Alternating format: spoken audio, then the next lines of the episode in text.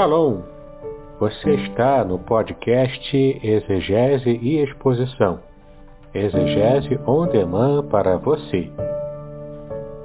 Aqui é o Davidson Bignon.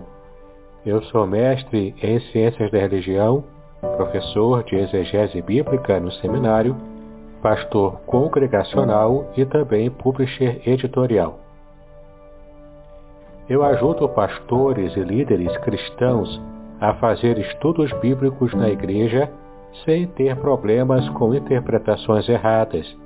Então, se você está pensando em compreender a sua Bíblia com segurança, não deixe de assistir a mais episódios como este aqui.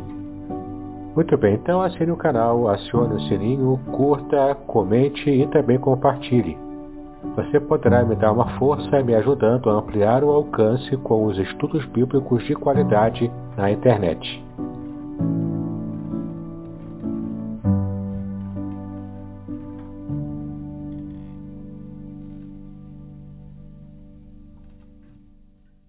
Muito bem, você está em mais um episódio do podcast Exegese e Exposição. Exegese on demand para você. E neste episódio especial nós vamos estar respondendo a uma pergunta do meu aluno Paulo Fernando Baião. Mas antes nós vamos ouvir um testemunho do Paulo Fernando sobre o meu livro Revelações Originais do Salmo 23. Bom dia, pastor Davidson. Tudo bem? Que a graça e a paz do Senhor esteja sobre sua vida. Amém? É, rapaz, eu acabei de ler aqui o seu livro, né? O livro aqui do Revelações Original do Salmo 23 e queria te parabenizar, né? Um livro maravilhoso, uma exegese muito bem feita, com detalhes, com gravuras. O senhor está aí de, de parabéns. Não é à toa que o senhor é o nosso mestre lá no Seminário Congregacional de Niterói. Está de parabéns, tá? Ficou muito bom. Tanto o próprio livro, encadernação, material, todo, né? A paginação dele ficou muito bacana, tudo com muito bom gosto.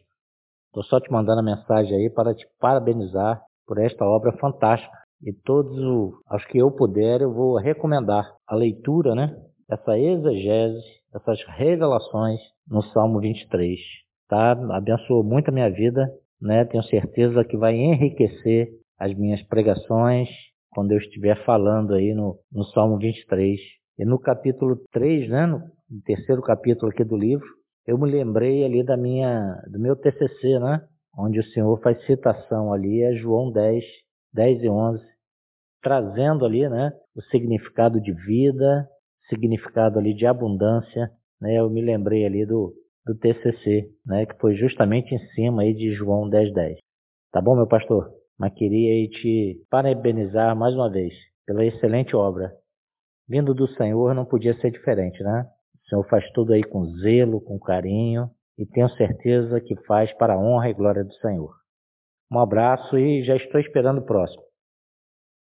Muito obrigado, Paulo Fernando, pelo seu testemunho e também pelos seus elogios.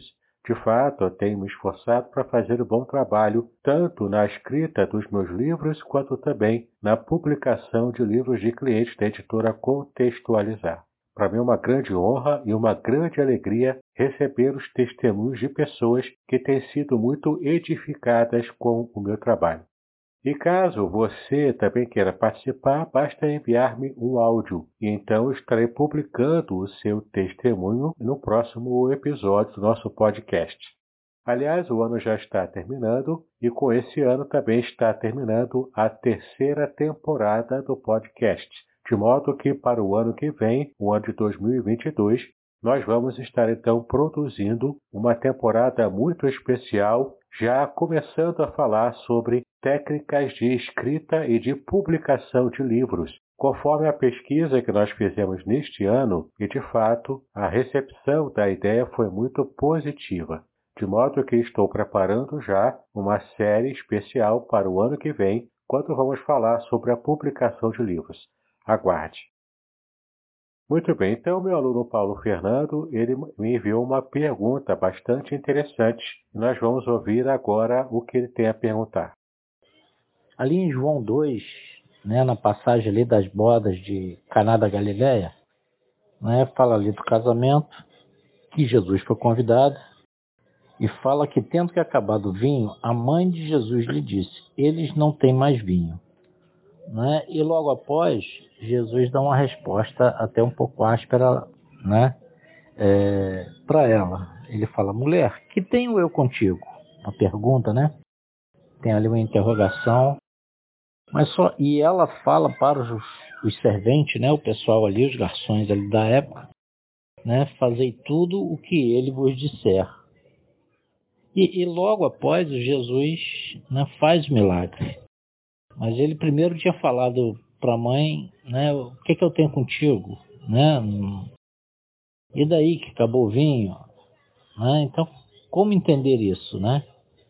Ele é independente, tudo, mas ele mesmo dando uma resposta né, um pouco mais áspera para a mãe, ele fez, né, ele ajudou, ele fez o que ela pediu. Né? Então, como que nós entendemos isso aí? Muito bem, Paulo Fernando. Você pergunta se Jesus foi grosseiro ou não com Maria quando ele disse a ela: Mulher, que tenho eu contigo? Bom, sempre que analisamos uma expressão vinda de outra língua e também traduzida para a nossa, é preciso cuidado na análise dessa expressão, pois nem sempre a tradução passa plenamente a ideia do que o texto original quis trazer. Bom, temos que trazer alguns destaques aqui para que a gente possa entender, Paulo Fernando, o que de fato aconteceu ali quando Jesus disse para Maria aquela frase emblemática. Bom, em primeiro lugar, Maria, Jesus e os seus discípulos foram convidados para esse casamento que aconteceu na cidade de Caná da Galileia, conforme a gente pode ver em João capítulo 2, versículos 1 e 2. Bom, Maria percebeu um problema na festa, que foi o vinho ter acabado antes do tempo. Talvez Maria fizesse parte da organização desse casamento, ou então ela ficou sabendo do grave problema de uma outra forma. Bom, mas o fato é que as comemorações de casamento em Israel podiam chegar até mesmo a uma semana, e não ter vinho era um golpe negativo na reputação do dono da festa e representava uma má forma de começar um casamento. Podcast Exegese e Exposição. Exegese on demand para você.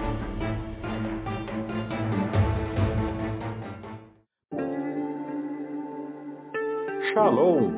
Aqui é o Davidson Pignon. Eu ajudo pastores e líderes cristãos a fazer estudos bíblicos na igreja sem ter problemas com interpretações bíblicas erradas então, se você está pensando em compreender a sua Bíblia com segurança, não deixe de assistir a mais conteúdos como este aqui neste canal. Maria sabia que Jesus era alguém que poderia, com a sua sabedoria, dar alguma direção na solução do problema. Por isso foi falar com ele. Um segundo aspecto ainda a destacar aqui é que após receber de Maria a notícia sobre a falta de vinho, Jesus respondeu a ela: Mulher, que tenho eu contigo? Ainda não é chegada a minha hora, como está aqui no versículo 4. Bom, na tradução para o português, corremos o risco de achar que Jesus foi grosseiro com Maria, porque em nossa cultura geralmente não tratamos uma pessoa próxima por mulher, ainda mais a própria mãe. Se fosse nos tempos atuais, Jesus seria cancelado na internet, como é o costume atualmente. No entanto, o termo grego guiné não é desrespeitoso na língua original grega. Ele poderia ser traduzido também por minha senhora ou então madame. Talvez uma tradução que nos passasse em português um sentido mais adequado para esse termo guiné poderia ser cara mulher. Bom, o fato de o pai humano de Jesus José já haver morrido, tornou Jesus o patriarca da família, inclusive responsável pelo bem-estar de sua mãe. Mas, é claro, esse não era um termo comum a ser usado para a própria mãe. Mas o que devemos saber é que Jesus não foi desrespeitoso com ela, nem usou um termo considerado grosseiro também.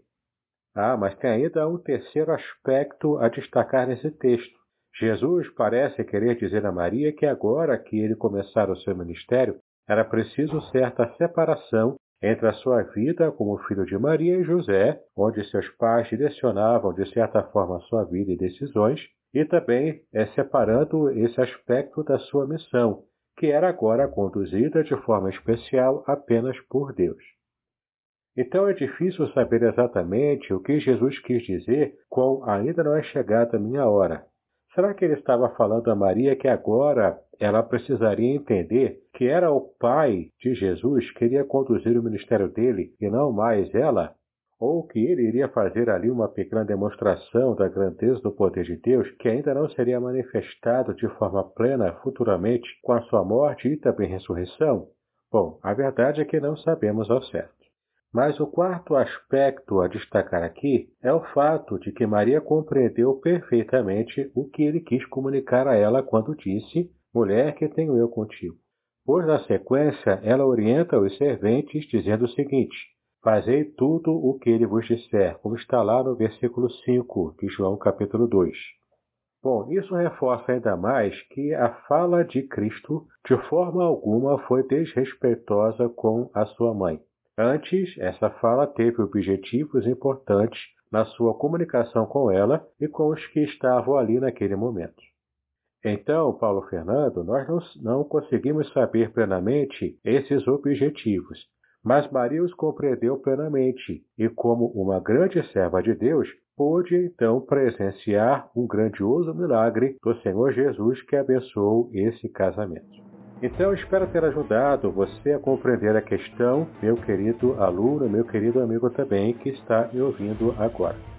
Então, por este episódio, ficamos por aqui. Mas se você tem desejo de conhecer um pouco mais da sua Bíblia, especialmente usando a ferramenta da hermenêutica, que é a interpretação bíblica, a exegese bíblica também, que é o estudo mais aprofundado da Bíblia nas suas línguas originais, olha, você pode continuar me acompanhando aqui, tanto no meu canal do YouTube, como também acessando o seu agregador de podcast preferido. E mais, caso você tenha interesse em ter materiais para os seus estudos pessoais da Bíblia, lá no Telegram tem o meu canal Exegese e Exposição Materiais. Ali você poderá baixar muitos materiais gratuitamente. E caso você queira também conhecer meu, os meus cursos bíblicos, eu tenho quatro cursos atualmente, dois gratuitos e dois que têm um pequeno investimento. E então você poderá receber muito mais conteúdo bíblico na sua vida.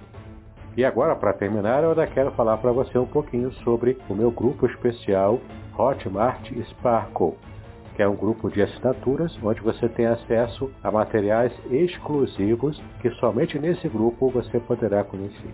Então vale a pena você assinar por apenas 10 reais mensais.